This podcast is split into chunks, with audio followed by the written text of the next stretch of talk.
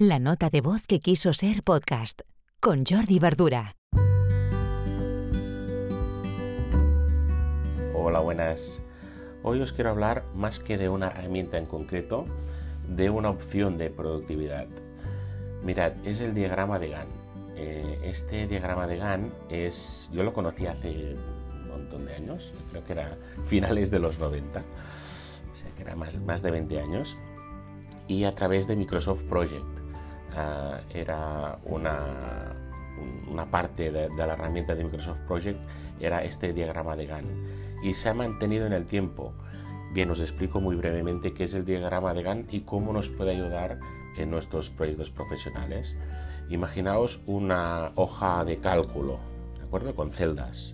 Pues a la izquierda, en una columna, se definen las tareas, que pueden ser mmm, separadas por departamentos, por servicios, por profesionales, etc.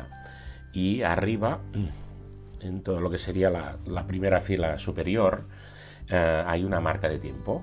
Eh, pueden ser meses, semanas, días, de, desde el día más cercano, por decirlo así, a los próximos meses, los que sean.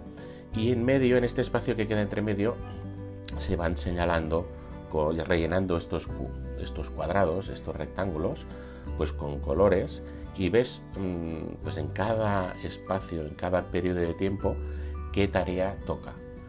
Y de esta manera un equipo de trabajo ve de manera global y muy muy simple, muy clara, simplemente con esto, con, un, con una hoja de cálculo, uh, ve todo el trabajo que se tiene que hacer en X meses vista.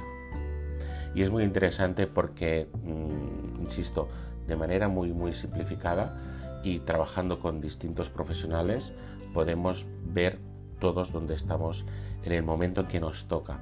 Y también, evidentemente, podemos ver si estas tareas que habíamos definido en un periodo de tiempo, puede ser una semana, unos días en concreto, eh, van cuando toca o se están retrasando.